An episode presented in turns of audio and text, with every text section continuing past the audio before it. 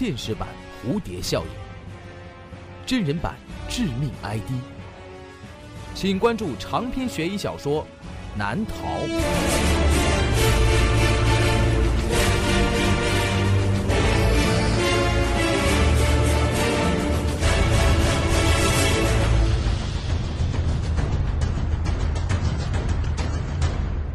当当、京东、淘宝网上书店均有销售。诸威悬疑工作室荣誉出品。朱威讲故事。本故事由朱威创作、讲述并制作。这个故事的名字叫做《偷心》。欢迎收听。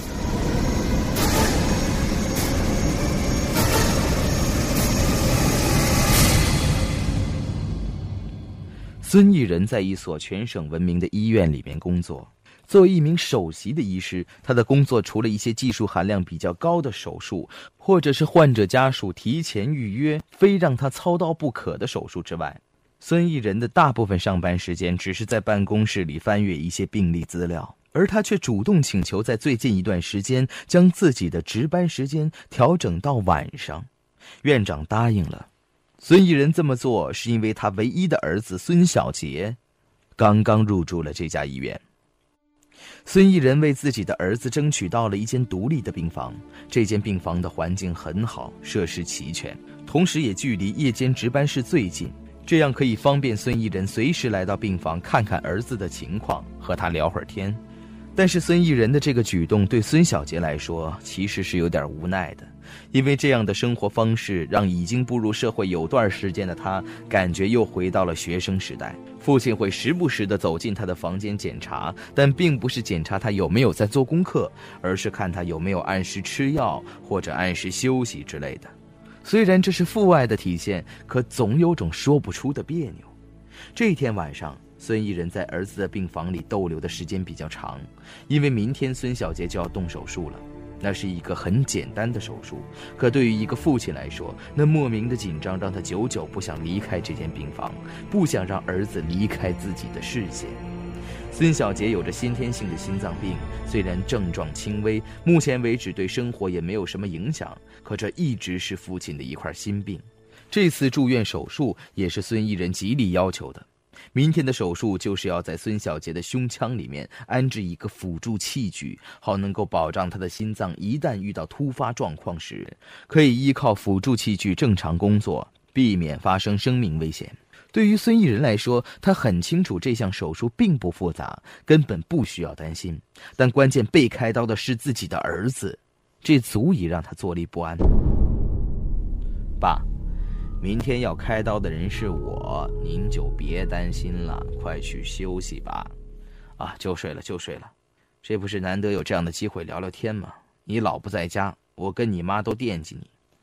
孙艺人在尝试转变话题来掩盖自己内心的紧张。他向来严肃，不苟言笑。孙小杰的性格从小就跟看惯生死的父亲有很大反差。他为人乐观、活泼、开朗。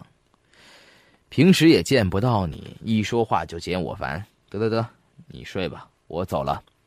说完，孙一人起身走出了病房。第二天手术进行的很顺利，在之后的日子里，孙小杰也恢复的非常快。孙一人还是老样子，一脸的严肃，看不出什么喜悦。这是因为就在孙小杰手术的那天，医院里有一名病人死了，而那名病人。一直是孙艺人接手的。孙艺人在第一时间进行了尸检，检查结果是自然死亡。和死者家属进行了交接之后，孙艺人再次来到了儿子的病房。除了给孙小杰做例行的身体检查之外，孙艺人并没有说什么，只是在快要走出病房前，他转过身对孙小杰很严肃地说：“医院有病人刚离世，你晚上不要乱走，留在病房里。”这话把孙小杰弄得一头雾水。孙艺人可是个医生，是个典型的无神论者，这次却无端端的说出这样带有些暗示灵异色彩的话，难道说在医生的眼里，医院也有某种忌讳的事儿？孙小杰的性格就是这样，什么事情不知道就算了，但是只要听到了一点风声，就会陷入不停循环的好奇。这样的诱惑根本就是他无法抗拒的。他的心里就像有一只长满虱子的猴子上蹿下跳。当天晚上，孙小杰溜出了自己的病房，在昏暗的走廊里来回走了一圈，可是他并没有发现这里有什么异常。他又偷偷地看了一眼值班室，值班室里没有人。怎么，爸爸不在值班室吗？可能他是去巡查病房了。什么晚上不要乱走？现在已经是接近凌晨了，自己在这个空荡荡的走廊里闲逛了这么长时间，也没有发生什么事情，净瞎扯。就在这个时候，不知道是从走廊的什么地方传来了一个响声。孙小杰向走廊深处望去，就这一望，是孙小杰刚才的那股子毫无畏惧的气势土崩瓦解。他彻底向这走廊里所营造出的气氛屈服了。夜晚医院的走廊实在是太空旷、太昏暗、太悠长了。这来自于夜晚那独有的阴风，开始让孙小杰觉得有点发毛。他的背上开始渗出了汗水，他吞了一口口水，朝走廊的深处走去。他觉得刚才的那个声音就是从这个方向传来的，他对这个方向很熟悉，因为孙小杰刚从那里出来不久。那是走廊尽头的一个房间，手术室。孙小杰已经走到了手术室门口，他发现门上的指示灯是关闭着的，这说明里面根本没有什么人进行手术。可刚才的那个声音的的确确是从里面传出来的。孙小杰慢慢的把手术室的门推开了一条缝，有一道灯光从那个缝隙中射了出来。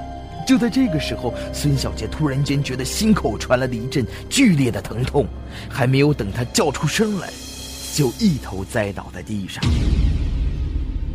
等孙小杰再次醒来的时候，他已经躺在了自己的病床上。他坐起身，努力地回忆着昨天晚上的事情。他记得好像当时他推开了手术室的门，然后，然后有一道光线射进了自己的眼睛。还没等他看清楚手术室里的景象，他就倒下了。之后就什么也记不得了。究竟谁在手术室里？自己晕倒之后又发生了什么事儿？孙艺人走进了病房，他面带微笑，坐在了自己的床边。你醒了，感觉怎么样？有没有好一点？孙小杰想坐起身，可是感觉自己的前胸被紧绷着。他低头一看，自己的胸前缠着厚厚的绷带。我，我这伤口是怎么回事？护士发现你晕倒在手术室门口，是上次手术之后的一点不良反应。我已经帮你检查过了。没什么大事不是告诉你晚上别乱跑吗？幸好发现的早。我昨天晚上在手术室门口，看见里面亮着灯，好像有人在里面。昨晚？不可能啊！凡是要用手术室，我们这边都会有登记。昨天晚上并没有人进过手术室。那就奇怪了。我明明发现……啊，好了好了，我现在有事要忙，你好好休息。没等孙小杰说完，孙艺人就走出了病房。孙小杰躺在病床上，反复想了一会儿，也没想到什么线索。不知不觉，他睡着了。当孙小杰再次醒来的时候，被一股刺眼的光线晃得睁不开眼睛。是天亮了吗？不对，这灯光远比太阳光更加的猛烈凶狠。孙小杰努力的睁开眼睛，尝试着看清楚眼前的事物。天哪！他发现，那束光根本不是什么阳光，而是手术室无影灯发出的光芒。而他也不在自己的病床上，而是光着上半身，躺在冰凉的手术台上。孙小杰想尝试的坐起来，但是一阵刺痛从心口传过来。他低头一看，就在自己的左前胸，就在上次做手术的地方，又出现了一道新的刀口，伤口附近还渗着血。那血迹是新鲜的，伤口刚刚缝合好。难道自己刚刚结束了一场手术？就在这个时候，他发现，在自己的身边站着两个人，一个是自己的父亲，另外一个是在这所医院里无论名气和技术都跟父亲不相伯仲的陈医生。你们这是？小杰，你醒了，别乱动。伤口会裂开的，一旁的陈医生走到了孙小杰的面前，提示他躺下，而父亲孙义人一脸严肃，站在陈医生的身后。小杰，其实你的心脏早就该换了，以你原来的心脏状况，撑不了几天，你就可能会有生命危险。陈医生一边拍着孙小杰的肩膀，一边微笑着说：“以前的，什么意思？”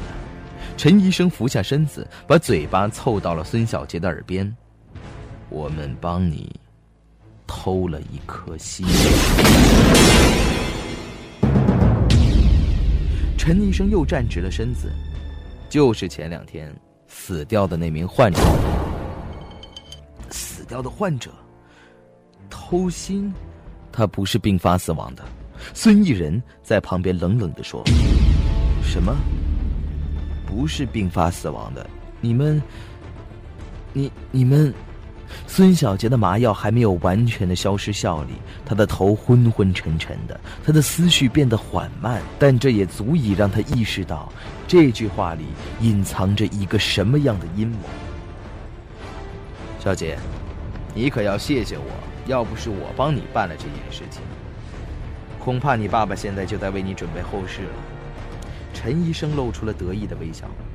孙小杰惊讶地看着自己的父亲，这个向来刚正不阿、一本正经的父亲，居然会做出这样黑暗的事情，这让孙小杰无法相信。此时的孙立人表情严肃，他走到儿子孙小杰的跟前，用充满愧疚的眼神看着他：“小杰。”爸爸也是没有办法，你的心脏已经快不能用了。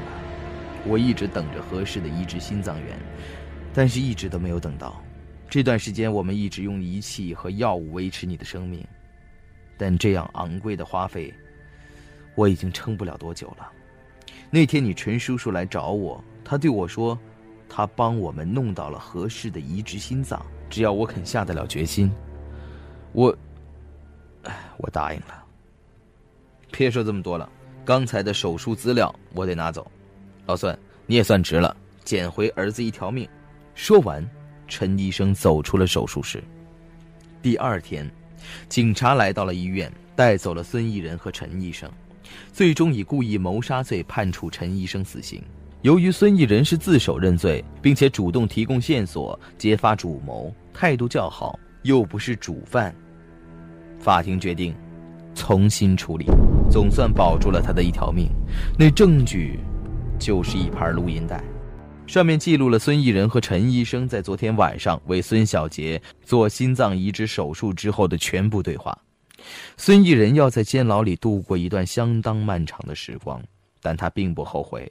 相反，当他回想到这件事情的全部进展的时候，脸上还会露出淡淡的微笑。儿子孙小杰长期昂贵的医药费用，已经让孙艺人丧失了竞争移植器官源的经济实力。那一次，他意外地发现，就在自己的医院里有这样一个病人，他的血型等各方面条件都符合做孙小杰的器官移植源。在他得知这个资料的时候，他就开始打这个主意了。在精心计划之后，他找到了大学的同学陈医生。他跟陈医生喝酒，借着酒劲儿，他把自己的难处和那名病人的资料全部透露给了陈医生。而陈医生在做器官移植手术方面一直没能超越孙艺人，他一直想有这样的机会，所以他给出了这样的条件：帮孙艺人搞到心脏，但是手术的过程资料要全部归自己所有。至于陈医生的失算，手术过后的喜悦。让他忽略了孙艺人在哭泣中的一句很不起眼的话：“那天你陈叔叔来找我，说帮我弄到了可以移植的心脏。”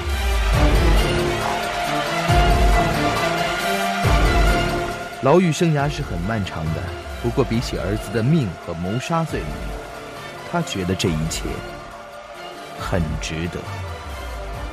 好了，以上就是。偷心，感谢收听。